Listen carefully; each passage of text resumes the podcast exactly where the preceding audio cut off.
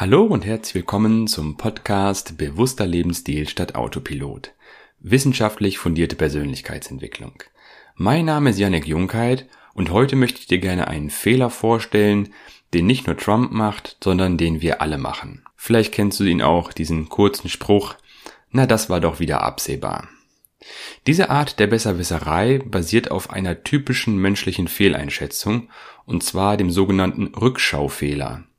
Wenn also auch du erfahren möchtest, was dieser Rückschaufehler ist, wie wir mit ihm umgehen und was wir vielleicht auch aus diesem Rückschaufehler lernen können, dann bleib jetzt dran.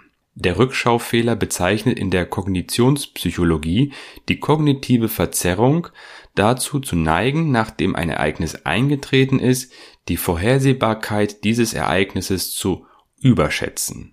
Also das führt praktisch dazu, dass wir alle nach einem Ereignis die Situation dann auch sehr einseitig bewerten. Also wir die Informationen auch als sehr einseitig bewerten. Wir überschätzen dadurch also im Rückblick die Möglichkeit, dass man das Ereignis hätte vorhersehen können. Und das liegt unter anderem an der Funktion des Gehirns, das ist ja auch eine sehr positive Funktion, dass wir nicht mehr benötigte Informationen überschreiben, sie also löschen. Vielleicht kennst du sie auch, diese sogenannten Spotlight-Erinnerungen, also zum Beispiel deine eigene Hochzeit oder auch den 11. September 2001. Also viele erinnern sich zum Beispiel noch an 9-11 sehr genau und auch zu welchem Zeitpunkt sie die Information erhalten haben, als die Flugzeuge in die Türme geflogen sind. Und in einer Studie hat man dann ähm, Menschen direkt nach diesem Terroranschlag interviewt und auch handschriftlich haben sie dann notiert, was sie zu diesem Zeitpunkt getan haben, was sie gegessen haben, mit wem sie gesprochen haben. Also einige Informationen rund um ihre eigenen persönlichen Bereich zu dem, zu dem Zeitpunkt 9-11. Und nach einigen Jahren haben dann die Forscher die Probanden nochmal besucht und erneut gebeten, die Geschehnisse, die damals stattgefunden haben, noch einmal handschriftlich zu notieren. Und hinterher wurden dann beide Zettel nebeneinander gelegt und tatsächlich war es so, dass im Durchschnitt nur 50 Prozent der Fakten übereinstimmten. Also die Probanden waren sich ganz sicher, dass die aktuellen Erinnerungen die richtigen waren. Und zum Glück waren diese Notizen auch handschriftlich, denn viele von diesen Probanden wollten es erst gar nicht wirklich glauben. Ein weiteres typisches Experiment zu diesem Rückschaufehler geht etwa so. Die Probanden werden zunächst verschwommene Bilder gezeigt, die dann zunehmend mit der Zeit immer schärfer werden. Und die Kontrollgruppe, die hat keine Ahnung, was auf diesen Fotos wirklich zu sehen ist. Den eigentlichen Testpersonen aber verraten die Forscher schon im Voraus das Motiv und fragen sie dann, wann sie frühestens erkannt haben, dass dieses Motiv zu sehen ist. Und in nahezu allen Fällen, wahrscheinlich ahnst du es schon, schätzten dann die Versuchsgruppe den Zeitpunkt systematisch zu früh ein. Also übersetzt könnte man auch sagen, sie haben geschummelt. Und zwar gab es zum Beispiel eine weitere Untersuchung, da sollten äh, Teilnehmer die Höhe des Eiffelturms schätzen. Und nachdem diese dann erfahren haben, dass er etwa 300 Meter misst, da glaubten sie dann mit ihrer Schätzung näher an der Lösung gelegen zu haben, als sie es tatsächlich hatten. Und je, dabei ist auch aufgefallen, je länger der Abstand zwischen der ersten und der zweiten Befragung bei den Untersuchungen dieser Art ist, desto größer ist der Effekt. Das heißt, wir halten unsere Prognose für grundsätzlich besser, als sie eigentlich sind. Und das hat mehrere Gründe. Einer ist unser grundlegender Wunsch, vor uns selbst und vor anderen gut dazustehen, also ein positives Selbstbild zu haben. Und der andere Punkt ist aber auch, dass die Denkprozesse, die den Rückschaufehler verursachen, die laufen auf einer unterbewussten Ebene ab. Also sie erreichen das Bewusstsein gar nicht, sondern laufen auf einem Art Autopiloten völlig unterbewusst ab, also automatisch. Grundsätzlich kann man sagen, es gibt drei Quellen für diesen äh, Rückschaueffekt. Zum einen, man erinnert sich nicht mehr richtig an die ursprüngliche Prognose, zum anderen ist es aber auch so, im Nachhinein erscheint das Ereignis leichter vorhersehbar. Und drittens, im Nachhinein erscheint es unumstößlich, dass es so kommen musste. Unser Gehirn betreibt also ständig eine Geschichtsfälschung und aktualisiert unsere Vorhersage anhand dessen, was wir aktuell wissen. Also berücksichtigt immer den aktuellen Wissensstand und führt dadurch zu einer Fehleinschätzung. Ein krasses Beispiel. In der Corona-Pandemie sind viele Covid-19-Patienten auch sehr plötzlich gestorben, gerade in der Anfangsphase, als man diese Pandemie noch nicht so wissenschaftlich erforscht hatte. Und wenn es so plötzlich geschieht, dann fragen sich auch viele Angehörige im Nachhinein, habe ich denn alles richtig gemacht? Hätten wir früher ins Krankenhaus fahren sollen? Ähm, habe ich den Notarzt zu spät gerufen? Und das alles führt dazu, dass man sich selber schuldig fühlt und man verhandelt noch mit sich selber, was, was wäre gewesen, wenn. Und dieses Grübeln, das basiert auch auf diesem Denkfehler, diesem sogenannten Rückschaufehler. Und zwar dieses Phänomen der Psychologie sagt halt eben, dass man im Rückblick immer schlauer ist. Und jetzt, da wir wissen, wie gefährlich der Coronavirus auch ist und wie schwer die Erkrankungen verlaufen können, würden halt eben viele anders handeln als noch zum Anfang der Pandemie. Aber wir müssen überdenken, dass der Wissensstand ein völlig anderer ist. Das Gemeine an diesem Rückschaufehler ist, man tut vor sich selbst so, als hätte man damals schon vorhersehen müssen, welcher Verlauf die Sache nimmt. Und wir überschätzen jedoch nicht nur unsere eigenen Fähigkeiten, Geschehnisse vorherzusehen, sondern wir erwarten sogar auch von anderen, sie hätten es besser wissen müssen.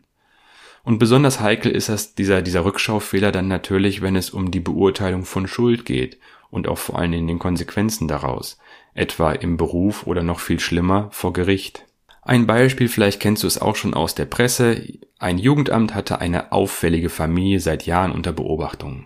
Alle Fachregeln und Dienstvorschriften wurden genau befolgt und formal wurde nichts versäumt. Nun wird aber dann erkannt, dass die Familie ein Kind hat qualvoll verhungern lassen. Sofort kommt im Rahmen der öffentlichen Empörung die Frage auf, wie denn eine derartige Tat trotz der Beobachtung durch das Amt möglich war. Und genau hier unterliegt nun nicht nur der Laie, sondern auch Fachleute, die Presse und teilweise auch die Justiz dem sogenannten Rückschaufehler, indem sie vorher vorhandene Informationen unter dem Einfluss des Ereignisses neu betrachtet und dabei zu einer Überschätzung der Vorhersehbarkeit des Ereignisses kommt. Tatsächlich hat die Persönlichkeit des Betroffenen auch einen erheblichen Einfluss auf die Form der Selbsttäuschung. Erwartungsgemäß behaupten nämlich Menschen, die einen starken Hang zur Selbstdarstellung haben, deutlich öfters als andere, die richtige Antwort vorher gewusst zu haben. Am stärksten aber zeigt sich der Rückschaufehler bei jenen, die zu einer Art Dogmatismus neigen, also Menschen mit einem ausgeprägten Bedürfnis nach Sicherheit und einer geordneten, vorhersehbaren Welt. Eine, wie ich finde, interessante Studie, und wie immer werde ich dir auch die Studien in den Shownotes verlinken, die hat mal geprüft, inwieweit dieser Rückschaufehler bei Artikeln in Wikipedia vorkommt. Und zwar gab es da eine Untersuchung, die hat gezeigt, dass in einer Kategorie von Ereignissen, und zwar von Katastrophen, da zeigte sich, dass spätere Artikelversionen stärker nahelegten, dass es zu dieser Katastrophe hätte kommen müssen.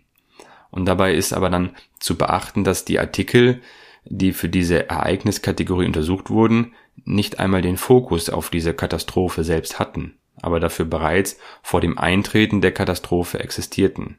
Also zum Beispiel der Artikel über das äh, Kernkraftwerk in Fukushima oder auch das historische Archiv äh, in der Stadt Köln.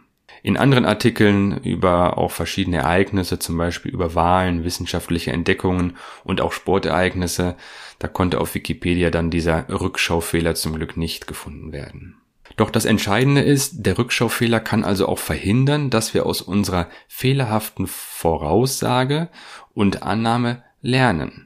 Wir können das aber ändern. Zum einen sollten wir den Rückschaufehler als Problem anerkennen. Wir sollten erstmal wissen, was ist dieser Rückschaufehler, wie funktioniert der überhaupt und uns klar machen, dass er auf einer unterbewussten Ebene abläuft.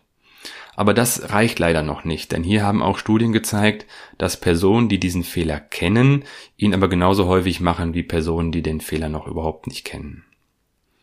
Wichtig ist die Selbstreflexion, sich also aktiv in die alte Situation hineinversetzen und sich klar machen, wie war denn damals meine Meinungsbildung?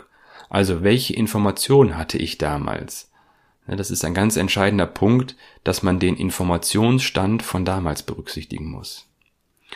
Und wie müssen wir am besten vorgehen? Wir müssen versuchen, diese einseitige Sicht zu brechen und uns bewusst überlegen, was wir gegen dieses Ereignis oder was damals gegen dieses Ereignis gesprochen hat.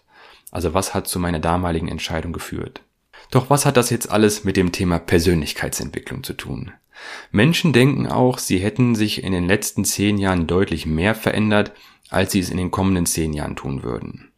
Und dies führt dann dazu, dass wir nicht mehr so stark an unsere eigenen Persönlichkeitswachstum denken und glauben. Hier ist mein Tipp, du kennst ihn schon aus vorherigen Folgen. Nimm dir ein Notizbuch und notiere dort jeden Tag fünf Erfolge. Das sogenannte Erfolgstagebuch. Und du wirst dann beim Durchblättern der Erfolge merken, dass du auch die Möglichkeit hast, zukünftige Probleme zu lösen und zu wachsen.